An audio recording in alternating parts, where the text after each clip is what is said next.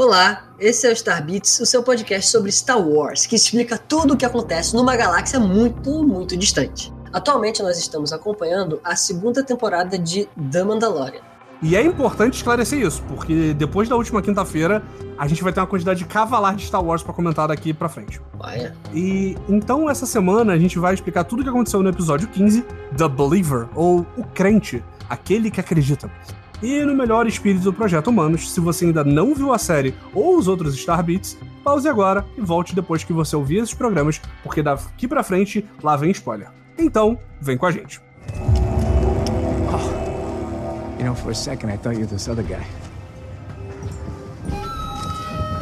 Eu tava comentando com você, antes da gente começar oficialmente a gravar, que esse foi o episódio que eu menos prestei atenção, não porque não é um bom episódio, mas eu vou até inclusive aproveitar essa ocasião para me relembrar da plot, é, porque eu tava em coisa de trabalho e acabou que eu não me concentrei tanto. Mas vamos lá, que dá, dá pra fazer o podcast. O Mando e a trupe nessa semana foram atrás do Migs Mayfield, que é o nosso camarada Bill Burr, o cara que comprova que existe Boston no espaço, porque ele tem o sotaque super específico americano. E ele é um ex-atirador de elite imperial e, um, e agora atualmente um mercenário que fez um trabalho de resgate com um prisioneiro com o Jim na primeira temporada, naquele episódio que no final o Mando, depois de ser zoado pelo Migs e pelos outros alienígenas, ele prendeu todo mundo e meteu o pé. É, nessa ocasião, eles quebraram o pau com o Mando e acabou ficando que o, aconteceu, o que aconteceu no final das contas é que o Mayfield, junto com os outros dois, que agora eu não lembro o nome, mas era uma Twi'lek é, e um Devroniano, aquele cara que parece um satanás. Uma Twi'lek chata pra caralho. Sim, a Twi'lek chata pra caralho, que é a de Game of Thrones e Harry Potter, né? E agora, nessa semana, o Mando precisou do Mayfield para se infiltrar numa base de Imperiais pra ter acesso a um terminal e descobrir aonde caralhos o Moff Gideon foi parar junto com o nosso querido Grogo, o Baby Yoda. Que não apareceu nesse episódio, nadinha, zero. Exatamente, foi o episódio 100% sem Baby Yoda, né, cara? Foi muito louco. E, cara, é um episódio. Esse episódio ele tem muita cara de Clone Wars. Não sei se você ficou com essa impressão. Hum, por quê? Ele parece uma historinha que começa um arco de Clone Wars, sabe? Tipo, ele vai para um planeta, e nesse planeta eles aprendem alguma informação nova sobre a galáxia, e aí tem uma base, eles têm que infiltrar a base. Isso é muito. Muito me parece aqueles episódios da, de Clone Wars que era a Ahsoka e a, aquela outra Padawan que depois vai, vai fazer umas merda. Mas eu fiquei, fiquei com a cara desse, desse episódio, assim, dessa vibe de Clone Wars. Entendi. É, Bruno, então, depois de, dessa, de uma perseguição em alta velocidade, que foi bem interessante, que a gente vai falar mais quando a gente for destrinchar mais o episódio, e depois de um papo filosófico entre o Mayfeld e o Mando sobre crenças e perspectivas de lados diferentes de um conflito, eles chegam hum. na base que eles estavam tentando é, alcançar e onde eles encontram um ex-superior do Mayfeld chamado Valen Hess, né? O cara mais assustador dessa série. pois é. E quando, por encontrar esse cara, o Mayfeld não pode acessar o terminal com medo de ser reconhecido, o Jim uhum. se prontifica direto ao terminal que precisava de um scanner da cara. Então a gente vê, né, nosso amigo Mandaloriano tirando o capacete pela segunda vez na série, ficando totalmente desnorteado por estar sem o seu capacete, né? Cara, eu, eu acho que eu te mandei isso, não tenho certeza, Mandou, é mas você. Esse, esse é muito foda que eu vi uma pessoa apontando isso e. Tipo, a gente repara no episódio que o Mando, quando ele tá sem o capacete, ele tá esquisito. É, eu, quando eu tava assistindo, até minha esposa também comentou: caraca, ele, ele, ele não, faz, ele não tem reação, né? E isso é porque ele viveu a vida toda com um capacete na cara, então ele não precisa do rosto dele para reagir. Mas uma outra coisa que, que eu vi gente reparando, e foi isso que eu mandei pro Ciro, foi a pessoa reparando como ele não usa visão periférica. Porque ele fica tanto tempo de capacete, quando ele, alguém fala alguma coisa, ele tem que virar a cara toda pra pessoa, sabe? Tipo, tem uma hora que entrega um capacete de volta para ele e ele olha, tipo um cachorro olhando uma parada, sacou? Ele, ele vira totalmente para baixo, assim, é, é, bem engraçado Bruno, você reparar esse detalhe. Quando o Mix dá o capacete de volta para ele, que afinal, por sinal, é uma cena bem maneira, Uhum. Ele, ele olha pro capacete como se tivessem te entregado a tua cabeça, né? Pra você olhar pra tua própria cabeça, sabe? Sim. É, cara, mas é muito legal mesmo, assim. E essa cena é legal porque o Mix fala: Eu não vi nada, você fez o que você tinha que fazer. Isso é bem maneiro, assim, que é um crescimento que mostra mais do personagem, né? Mais outras faces desse Mayfeld. Esse episódio foi muito de crescimento desse personagem. Agora eu quero ver mais dele. Porque na primeira Sim, temporada, quando ele aparece, ele é um saco. Tipo, eu queria mais que ele se explodisse. Nunca mais queria ver o Bill Burr na minha cara. É, é tipo o Bill Burr, né? Pois é. Mas aí, né, depois que ele acessa o terminal, a gente aprende, ele consegue. Deixa calma. Ele acessa o terminal, consegue localizar onde o Moff Gideon tá na galáxia toda aí. E a gente aprende sobre a Operação Cinder, né? Ou Cinzas. Quando o, o Hess, né? O superior lá do, do chama os dois para tomar um goró. Porque eles foram os únicos que cons- conseguiram chegar na base com a entrega que eles tinham que fazer de Rydonium, né? Aí nessa, nesse papo a gente vê o, o Mayfeld questionando o Hess sobre as decisões que ele, ele, ele tomou é, nessa ocasião que a operação Cinder foi colocada, né? Então, o, o Mayfeld questiona as, as escolhas que o Valen Hess fez em Burning Con, que é o planeta onde eles ativaram essa operação Cinder, né?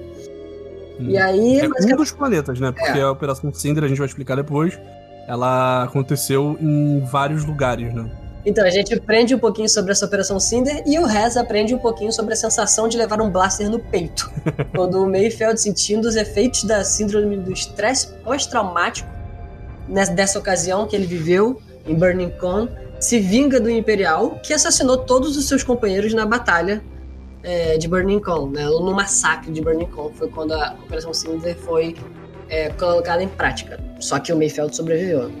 Então eles fogem da base, né? Depois de matar vários Stormtroopers, com a ajuda da dupla de snipers mais badass possível, né? Das meninas, Ah. da Fennec e da Cara Dune. Enquanto Que aliás são dois. Que são dois personagens, eu não sei você, que tipo. A cara Dune eu gostava, mas a Fennec eu fiquei, ah, ela vai aparecer uma vez e nunca mais. E toda vez que ela aparece de novo, eu gosto mais- um pouquinho mais da Fennec, eu acho ela um personagem mais legal. eu acho que tô tentando, eu acho que eles estão tentando construir mais a Fennec, porque se eu não me engano, eu posso ser enganado, é, no trailer do Bad Batch que apareceu essa semana, Ela aparece. ela aparece várias vezes com capacetinho. Uhum. Então vai ser legal isso aí. É, e aí os- o Boba Fett também ajuda pra pegar os caras no telhado do- da base lá com o Slave One. E a gente vê Slave One, que é a nave do Boba Fett, e na sua glória total, né? Porque eles começam a ser perseguidos por dois TIE Fighters ele, ele larga o cocô da bunda da Slave Nossa senhora. que é a bomba de, de efeito sísmico, né? Que ela corta tudo que tá no aro, no aro dela ali, né? Quando ela explode. É bem maneiro, né? E Então, ela faz um dos melhores barulhos de uma série conhecida pelos barulhos muito maravilhosos. Muito bom. Então o episódio termina quando o Mando, sabendo a localização da, do Light Cruiser do, do Moff Gideon, manda uma mensagem basicamente repetindo tudo que o Moff Gideon falou pra ele quando eles se conheceram em Nevarro, né? Ele fala as mesmas Que foi- coisas que o Moff Gideon fala pra ele naquela ocasião, mas ele fala, tipo, com um lugar totalmente, de um lugar totalmente de pai, né? Basicamente ele Sim. mandou, meu irmão, tu tá fudido, tu com vara curta, agora ela vai te morder. Meu irmão, tu pegou meu filho, agora eu vou te matar. Pô, muito, muito foda, muito foda. E aí acaba o episódio. Episódio, de novo, episódio rápido. Espero que o, o oitavo episódio seja gigante, porque eu quero mais. Mas Cara, é- mas é isso que, eu, isso que eu acho mágico de Mandalorian, pra te falar a verdade. Tipo, ele foi curto, mas aconteceu coisa pra caralho. Ele foi, sabe, tipo. Por exemplo, eu, eu não sei se esticar esse episódio ia fazer ele ficar melhor. Ele, ele é perfeito do, do tamanho dele, sabe? Isso que eu achei engraçado disso. Bruno, mas vai acabar só ano que vem. Mas aí ano que vem, Ciro, vai ter, tipo, 200 séries de Star Wars. Nossa. Pois é, então a gente já meio que falou da, da sinopse. Se você tem mais algum comentário pra fazer sobre o episódio, a gente pode ir pro, pra É. Eu tenho um comentário muito importante que a gente viu o Boba Fett de armadura com pintura nova. Eu eu tô surpreso. A grande revelação dessa temporada é o quanto eu me importo pelo Boba Fett. É, que era um personagem que, cara, nos filmes eu vou falar, "Ah, foda-se, esse maluco vai cair num buraco e vai morrer. E agora eu tô tipo, cara, que, que maluco foda, que maluco maneiro. Ele, ele é um personagem muito mais interessante do que ele já tinha sido quando ele aparece em Clone Wars, quando ele aparece nas prequels, quando ele aparece nas sequels. E ele apareceu, sei lá, em dois, três episódios. Não, Se você contar o episódio que aparece com o pé dele, sabe? qual é? E é engraçado porque ele não fala muito. E quando ele fala alguma coisa é sempre uma exposição legal. Não que ele seja engraçado ou super inteligente, mas é, ele nesse episódio, por exemplo, já falando um pouquinho do. Da, explicando as coisas, né? Ele, quando eles estão resolvendo quem vai tentar entrar na base, é, uma pessoa que não pode ser reconhecida, eles já colocam isso, né? Tipo, boba, pode ser você que vai com o Mayfeld. Aí ele fala, é, não, não dá pra ser eu, porque vamos dizer que eles reconheceriam minha cara, sabe? Se você lembrar que o Boba Fett é um clone do pai dele, que é o Jango Fett, e que o Jango Fett foi a, o molde para todos os clones do Império da República, basicamente essa cara é a cara mais conhecida de toda a galáxia, sacou?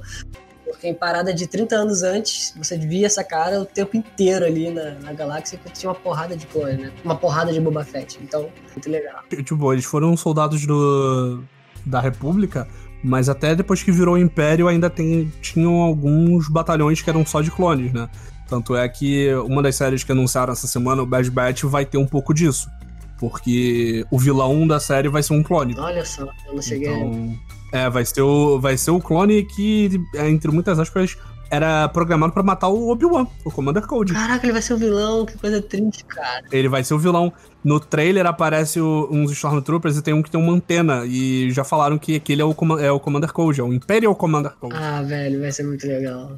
Vai ser muito maneiro. Mas sobre o Boba Fett, cara, aproveitando que a gente já tá falando dele, é. É além. De, você já falou da, da, da Charge, né, da Slave One. E, cara, é muito legal ver. De novo, a gente falou isso semana passada, mas é muito legal ver essa nave funcionando. Porque ela era o Boba Fett das naves, né? Ela era uma nave muito maneira. Boba Fett das as pessoas gostavam muito, mas ninguém sabia como caralhos aquela porra funciona, né? Porque se você reparar, ela pousa deitada e ela voa em pé. Não, ela é, Só ela é que... é basicamente aquele conceito, tipo assim, a gente tá falando de uma série sobre espaço e o que, que a gente faz com uma nave interessante. Tipo, a gente subverte o raciocínio da nave, né? Ela, a gente, quando pensa numa nave até então, ela era uma coisa aerodinâmica. Só que como a gente está falando Sim. de espaço, a Slave One, ela, ela, é aquilo que é o contrário do, do óbvio ou do, do eficiente. Ela, por exemplo, quando está na atmosfera, por ela ser em pé, ela tem muito mais resistência do ar. Mas a gente está falando de ficção, né? Então ela Sim. voa em pé e levanta deitada? É? Ela é Cara, e é muito louco, né? É tipo uma placa de pare voando, sabe? É? Não, e é visualmente muito legal de ver o negócio voando, sabe? Cara, quando ela passa, é sempre aquela coisa, cara, que nave irada, velho. Sim. Eu, eu, eu, confesso que a parte de mim tá pensando em pedir pros meus pais trazerem meu Lego da Slave One que eu, eu tinha, tinha também esse Tá guardado até hoje. Tudo que eu tô vendo Sim. de Star Wars eu falo pra Dresa, eu tinha esse Lego, eu tinha esse Lego. A gente vendo o episódio 5 ontem, aí tem a nave, eu não sei o nome da nave que eles usam lá em Hoth, né? Eu tinha aquela nave uhum. também. E aí eu falei pra, isso pra Dresa, eu falei, caraca, Dresa, eu tinha muito Lego de Star Wars. E quando eu era criança, tipo, eu não tinha visto Star Wars quando eu era criança, e ninguém da minha família era viciado em Star Wars. Eu comecei a Sim. gostar de Star Wars um pouco por causa de Lego, sabe? Eu tinha é, Essa nave, só pra te. Só pra complementar, essa nave é o Snow Speeder. Ah, tá. E eu lembro claramente, inclusive, da sua Snow Speeder de Lego, porque eu destruí ela, eu desmontei ela toda e você não tinha o manual.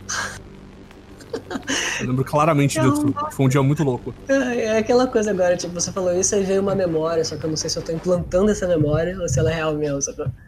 Caraca, que coisa. E eu lembro basicamente muito desse Lego na época do Natal. Eu vejo a minha árvore aqui, eu lembro dela, porque eu brincava que com a nave, botava ela na árvore de Natal, imaginando que a nave era o, plan... a árvore era o planeta e tal. Aí pousava os bonequinhos na uhum. árvore. Uhum. Pô, mas é muito doido, cara. E, cara, Sim. essa nave, é, ela é muito foda, né? Que assim como o Boba Fett, ela é verde. Ela, tem, ela tem, foi a primeira nave que eu vi assim que, a, tipo, o eixo ela tem um eixo separado para as asas, então quando a nave levanta ou muda de angulação, as, as asas ficam na mesma posição. Isso é muito doido. No Star hum. Wars isso é super comum, né? E, pô, uma nave que as asas são separadas do resto do corpo sempre vai ser legal, né? Que nem as naves de Mandalorianos, que, tipo, o, o, o eixo central é separado delas também, então elas giram 360 em volta da nave e tal. É muito foda, cara. É muito foda. E também essa nave, ela já usou essa bomba, né, no episódio 2, quando o Obi-Wan tá perseguindo o Django pelo, pelo espaço, né? Então essa bombinha Sim, também é... é um callback.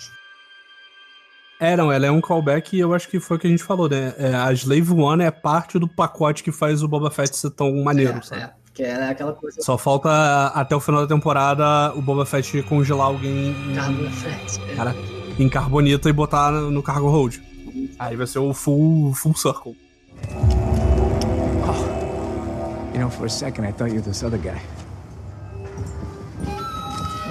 Mas seguindo em frente, é, uma coisa que a gente estava comentando é que o, o tema desse episódio, né, o objetivo desse episódio, é engraçado, porque você vê pela primeira vez o tema, um tema de vitória, um tema para cima tocando quando o Império chega. Sim. Sabe? Porque naquela na missão que eles estão, o, o Mayfield e o Jin eles estão disfarçados de imperiais Então, e estão tentando chegar na base do Império, né? Estão tentando infiltrar. Aliás, ó, Enquanto isso tem. essa Ah. coisa do personagem da série ou do filme se disfarçar de imperial é a coisa mais arroz com feijão de Star Wars.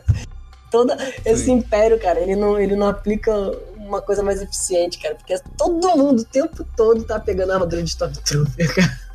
No primeiro, Sim. no a New Hope, cara, a primeira coisa que eles fazem, entra lá, bum, batem nos Stormtroopers e pegam as armaduras deles. Mas, enfim, aí eles estão nessa missão e eles são atacados por. é, eles falam piratas, mas basicamente são as pessoas do planeta, né? São os habitantes que querem mais que o Império se foda e estão destruindo as outras naves. E os outros caminhões, né? Que é uma coisa muito alienígena pra Star Wars. É você ver um veículo com roda. Mas. n- Aí tem essa cena que é muito Mad Max, né? Que o, o Jim tá no topo da na- tá no topo do caminhão, enquanto o Mayfield tá tentando dirigir abaixo da velocidade pro negócio não explodir. E, e a gente tá vendo essa, essa cena, que é uma cena muito maneira, assim. Só que é engraçado porque não para de vir inimigos. E eles estão tentando botar um, um detonador na, nos tambores de Rhydonium, né? Que é o combustível do, usado é, basicamente em todas as coisas, em todas as naves, e que também é usado como explosivo. É, ele já foi usado como um instrumento de roteiro muito parecido em várias ocasiões. A gente já viu isso acontecendo. Ah, a gente tem que pegar esses tambores e ou explodir ou transportar eles. É, já apareceu em Rebels, já apareceu em Clone Wars, e aqui eles estão só. é, onde o Dave Filoni tá envolvido, tem um episódio que você vai ter que transportar tambor de Raidônio pra algum lugar. É, no Rebels E- é o tempo inteiro, tipo, um, um ponto do roteiro é a gente tem que pegar mais combustível. Eles roubam do Império combustível de Rhydonium direto. Sim. é, e como eu tava falando, e é legal porque depois que eles estão vencendo esses piratas, fingindo que são do Império, o, no final ele já vem, vem mais uma caralhada de maluco e o, a- o Blaster acaba a munição. E o Mando tem que fazer aquela coisa clássica, né? Acabou a munição, ou emperrou no caso, e ele taca a arma. né? Essa É, coisa foi um negócio que e- pra mim foi chocante, porque eu nunca tinha visto o Blaster acabar a munição. Eu falei- aí quando ele atirou e acabou a munição, eu falei pra, pra Deus, ué, Blaster tem munição? Porque até então eu nunca vi ninguém, tipo, acabar. Pra mim era infinito, né? Aí fui lá eu atrás da Sim. informação, né? Então, primeiro que a gente não pode falar de munição, porque munição, é, você tem que entender que pra ter munição tem que ter bala. Então não tem bala, né? Ele, a gente vai falar munição que é fácil. Então são raios de energia que eles soltam, e esses raios de energia advêm de células de plasma, de energia de plasma dentro da, da arma. Então essas células, elas, elas desgastam conforme você vai usando. E dependendo da arma, você vai ter vários tiros ou não, né? Uma, um rifle no Star Wars, um rifle tipo, que seria um rifle de assalto pra gente, ele consegue ter até uma carga de 500 tiros, sabe? E o plasma no universo Star Wars é minerado em vários planetas. Um dos planetas que a gente conhece, que, é, que, que minera plasma, é o planeta de Naboo, que é o planeta da Amidala, que você viu no episódio 1, 2 e 3, e do, e do Jar Jar Binks, né? E do Palpatine. É, do Papa... Não, Papatini. É, na boa, tá certo. Eu tipo, ia falar Alderan, nada a ver. É, então, tem certos blasters que eles combinam o plasma com gás, né? Aí você tem uma bazuca ou um rifle mais pesado, que aí o gás deixa o raio mais espesso e tal, que dá mais dano, enfim. E E, foi, e é o que eu, que eu tinha comentado, eu até botei aqui no, no roteiro, é que o que a gente vê basicamente é como se tivesse acabado a munição e ele, ah, vou jogar essa arma fora, foda-se. Não tem mais o que fazer. Mas também eu vi muita gente comentando que, ah, não, é, o Blaster emperrou porque ele é velho. E no final a, coi a coisa meio que é a mesma, né? Tipo, é, são explicações diferentes pra mesma coisa. Porque o que acontece é, o Império não existe mais, eles não têm mais o suporte da galáxia pra se manter, e eles estão usando as paradas de segunda mão. Então vai ter a arma travando, vai ter os Stormtroopers com a- com as armadura destruída, armadura com qualidade pior, porque isso é um sinal de que, tipo assim, ah, beleza, é, isso aqui é o que restou, né? São os resquícios É. do Império, que eles chamam os é o remnants. famoso environmental storytelling, né? Quando a história é contada não por Exatamente. falas ou pelo ambiente de volta. A, arma não tá funcionando, então a gente tá vendo que o Império tá, tá nas últimas mesmo, tá trabalhando com o que tem. É Sim. bem legal. E aí essa cena termina, né, como eu falei, com os Imperiais chegando pra salvar o, o, o Mandalorian e o Ma- Mayfeld. Aí toca a tema da vitória, os Stormtroopers aplaudem, eles batem continência. É uma cena bonita e você lembra que, ah, é, daqui a, tipo, cinco minutos todo, todo mundo vai morrer. Pois é. Então a gente tem mais três comentários a fazer aí sobre esse episódio. Então vamos voltar um pouco dessa história aí. o, a gente ouve dois siglas quando eles estão conversando, né? Como eu já falei, tentando decidir quem vai ou não tentar infiltrar a base. Aí, aí o Mayfeld fala que tem que ser pessoas que não têm registros na ISB. É, que... Não, não, ele fala que não tem registro nenhuma, nenhuma base de gente procurada na galáxia. É, ou, aí eles comentam da ISB e da CIS, que são siglas em inglês. A primeira, ISB, significa Imperial Security Bureau, que a gente traduziria como Departamento de Segurança do Império. Por quê? Porque se a pessoa tivesse registro nessas bases de dados, elas seriam procuradas, então seria muito fácil de ser identificadas nessa situação. A ISB, né, essa Departamento de Segurança do Império, ela servia como uma, uma, uma, instituição, uma instituição de policiamento e inteligência, que no final das contas era a Gestapo da, do é. Império, né? Que era, ela ia atrás das pessoas, torturava e tal, e prendia e fazia tudo, né? Uma polícia, uma polícia secreta, polícia política, polícia, polícia tudo, né? Sim. Ela é basicamente a razão do Império se manter no poder pelo tempo que ele se mantém, né? Porque você, é, é aquela coisa, né? os Startups são incompetentes. O, o Imperador ele tá focado mais em, em poder e, e, criar um novo aprendiz e tal. O ISB, no final das contas, é a galera que vai manter o Império funcionando e vão ser os caras realmente que fazem o Império ser aquela coisa assustadora, sabe? Que é, é o, naquele ponto do Boba Fett no, no episódio da semana passada, ele vê um Light Cruiser e, meu Deus do céu, o Império voltou, sabe? Uhum. Eles são os caras que eles causam essa, reação no público normal, sabe, da, da, galáxia. É, uma coisa que a gente tem em comum com a galáxia muito, muito distante, né, cara? A coisa mais assustadora da galáxia é a famosa burocracia. Sim. e outra sigla que ele comenta, a CIS, significa Confederacy of Independent Systems, ou né, Confederação dos Sistemas Independentes. É uma instituição que surge, que dá início, dá start aos principais eventos da galáxia, né, que é as Guerras Clônicas. Sem as Guerras Clônicas a gente não teria o resto da história do Star Wars. Né? Então, ela é comumente conhecida como Aliança Separatista, que era liderada pelo Conde do Ku, que inicia as Guerras Clônicas né, para se diferenciar da, da República Galáctica.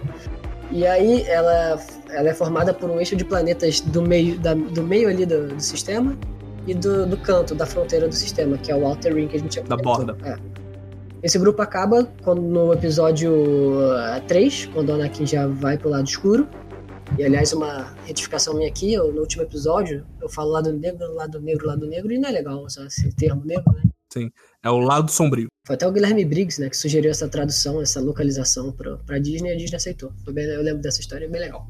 Ah, que maneiro, eu não é. sabia. E aí, eles acabam, a CIS, a CIS acaba quando o Anakin vai pra Mustafar, pela, a ordem do Palpatine, pra ceifar todos os líderes da, da CIS.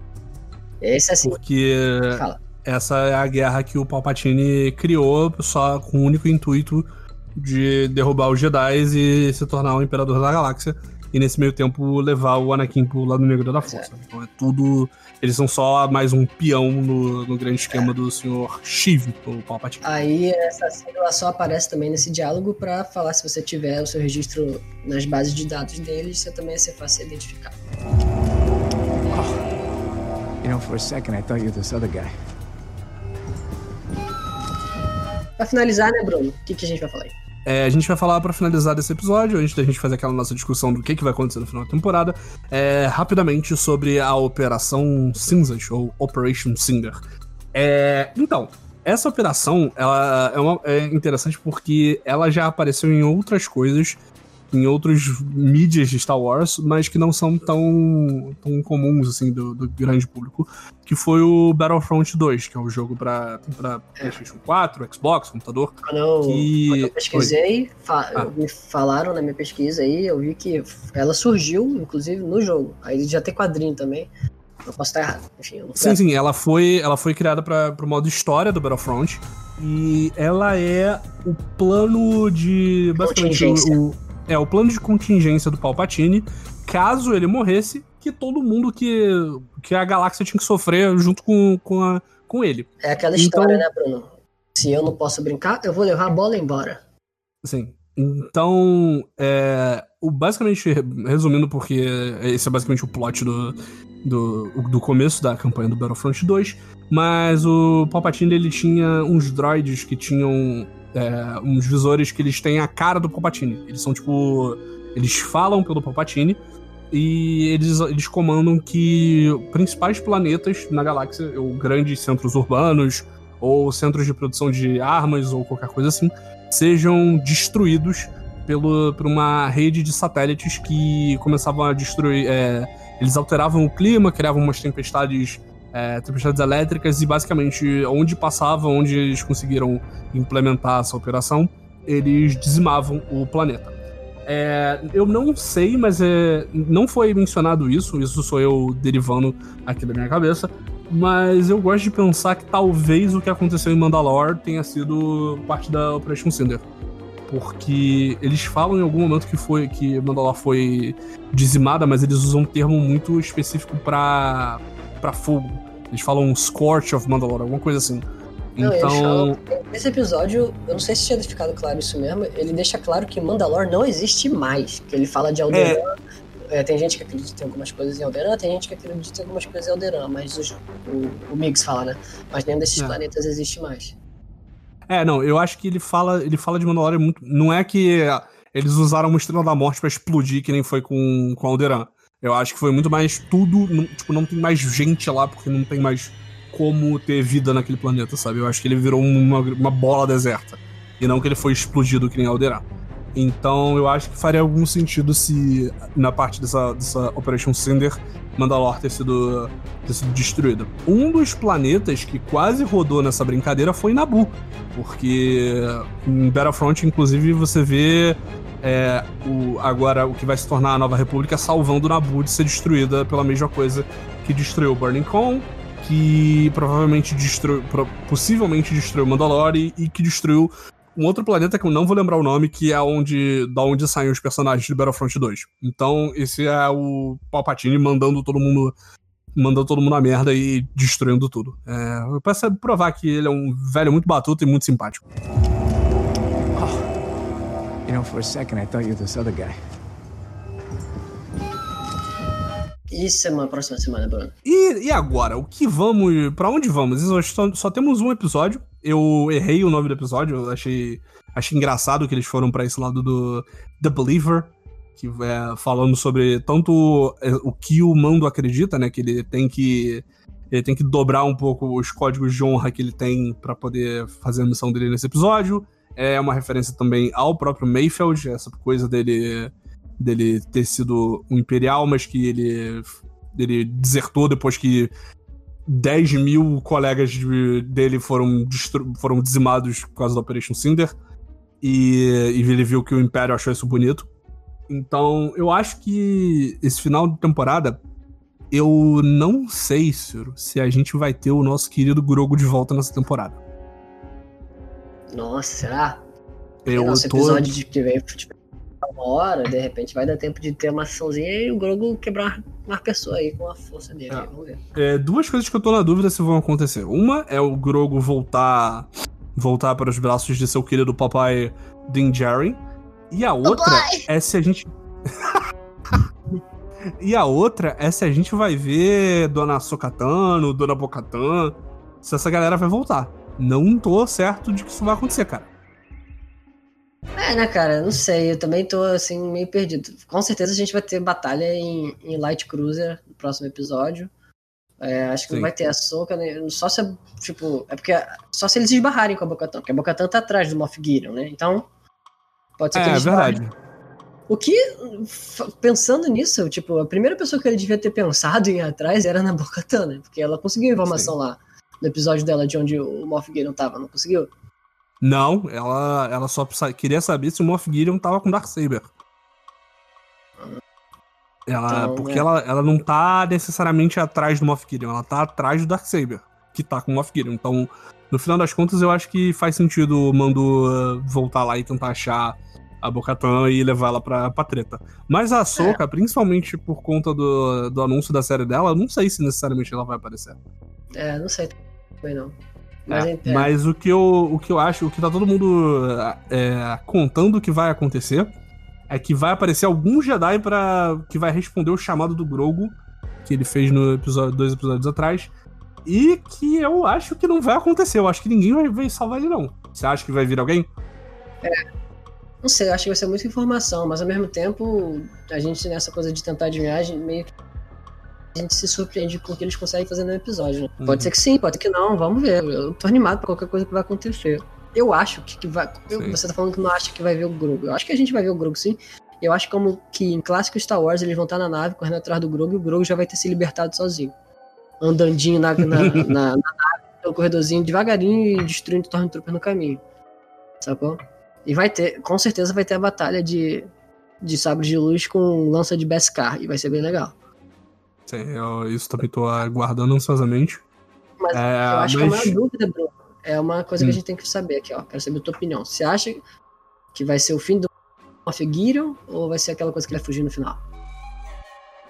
Cara, eu não sei. Porque saindo um pouco do que acontece geralmente em Star Wars, o Giancarlo Esposito, ele já falou mais de uma vez que ah, vai ter, Moff Gideon vai lutar com um sabre de luz e que o Moff Gideon vai fazer isso, o Moff Gideon vai fazer aquilo e até agora meio que é coisa com o Moff Gideon, entendeu? Eu acho que ele sobrevive. tá na promessa, né? É, o Moff Gideon, ele, ele só foi ser extremamente vilanesco ameaçando o, Baby Yoda com o Darksaber, na, o Darksaber do, do Windows Movie Maker no, último- no penúltimo episódio. Mas eu acho que o... É por isso que eu acho que o Baby Yoda não vai ser resgatado nessa, nesse episódio. Eu acho que o Moff Gideon sobrevive e o Moff Gideon leva o Baby Yoda embora. E, inclusive, falando do Moff Gideon, é, a gente quase esqueceu de comentar que, aparentemente, uma pessoa muito mais nerd do que a gente descobriu onde cacetes o Moff Gideon tá. Nossa, isso foi bem maneiro. É, porque um cara, né... Você quer falar ou eu falo? É, um canal. Um dos canais que eu sigo é o Star Wars Theory. O cara é bem nerdão de Star Wars e, tipo, aparece o mapa, né? Da galáxia. é, mostrando onde, que setor da galáxia o Moff Gideon tá. E esse setor, a divisão dos setores, é bem é, padrão pra projeção de, de Star Wars, né? De mapa de Star Wars. E aí o cara pegou o mapa em Full HD com todos os planetas, colocou o mapinha da- da- do episódio do lado e seguiu os desenhos e viu, ó, ele tá mais ou menos aqui, nesse planeta aqui. Aí ele explicando que nessa época, no, no Legends, né? A história que não é mais oficial. Nessa época, onde ele mais ou menos está, é um planeta é, sob influência muito grande dos Huts, que é o- do Jabba, né? Da família do Jabba, da raça é, o, do é Jabba. o famoso Hut Space. É, que é, a, a, pra quem não sabe, a raça do Jabba the, the Hutt é uma, é uma raça de, de uma família, né, de crime, criminosos tensíssimos, né? É, É, a máfia. São os gangsters do espaço. É, eles, por exemplo, eles traficam muito Rhydonium também, né? E Hum. aí que ali nessa, nessa época, no Legends, o Han e a Leia estavam nesse local e foi onde, inclusive, a Leia consegue o sabre dela. Eu não acho que vai Olha aparecer só. o Han e a Leia nesse Não. episódio. Não acho que é muita coisa, muita informação, até porque como é que você vai ah, botar um Han Solo ali? Tipo, vai ser o ator novo, só que nessa época ele já é o ator, ele já é mais, sei lá. Vamos, não sei. Hum. Não acho que vai aparecer, mas é interessante saber que ele vai estar ali. E ali ele tá a um, a um pulo de hiperespaço, né? Um, a um light speed jump, um hyperspace jump, para um planeta que dá uma rota de hiperespaço direto para Camino, que é o planeta de clonagem, onde eles criaram os clones, né? Então ele tá Uhum. ali muito perto de onde a gente. onde a treta, onde a trama da série pode ir, que é clonagem. A gente tá. Ele quer usar o, o midichlorian do Baby Grogu, de repente ele quer clo- clonar o Baby Grogu. O Baby Grogu. De repente ele quer clonar o Grogu pra fazer mais fácil esse esquema de doação de midichlorians. Não sei. Uhum. É E só. o próprio Dr. Parenting, né, que é o cara que aparece lá na primeira temporada, ele aparece com um uniforme de camino, né? é, então pá, ele tá lá. dá a né? entender que ele é de caminho, ele é um cientista de caminho. Pois é. Muito Então, interessante. Então é isso que eu acho que é isso que faz mais ter, fazer mais sentido, sabe? Porque o dessa de- dessa descoberta desse canal, porque da última vez que a gente viu o o Dr. Parent ele não apareceu, né? ele apareceu numa gravação, mas a gente já viu o Moff Gideon falando, ah, é, mandem uma mensagem pra ele pra encontrar no, no lugar combinado. Então, tipo, faz sentido ser um- uma localização perto de caminho, se ele for de lá mesmo, sabe? Então eu acho que, que essa ideia dele estar ali no Headspace faz algum sentido. Principalmente porque ali tem um planeta chamado Narshada, que ele é basicamente Coruscant do, dos vilão. É só é Coruscant do mal. É. é um planeta totalmente urbanizado, que ele não tem mais. Só tem é uma cidade gigante que ocupa o planeta inteiro. Só que, ao contrário de Coruscant, que é onde está o governo, onde está o poder financeiro, na Archada é onde está a máfia, onde está os sindicatos de, de criminosos. Então, tipo, faz algum sentido um cara que tá, tem a ligação com o Império fugir pra uma área mais barra pesada da galáxia. Oh. You know, for a second I thought you were this other guy. E com isso a gente conclui, né? Nosso episódio do Starbits, edição número 3. Sim, Starbits 3. Obrigado àqueles que tenham escutado, porque a gente sabe que o tráfego deu uma aumentada. Espero que continue aumentando. E qualquer dúvida, é, comentário ou elogio, por favor, dirija-se ao 4bits Games no Twitter. E se quiser falar com a gente, nossas redes sociais estão na descrição. E vamos conversar aí pra gente ter uma amizade. vamos dar o nosso tchauzinho, Bruno? Vamos dar o nosso tchauzinho tradicional. Um, e dois, e três, e. Tchau!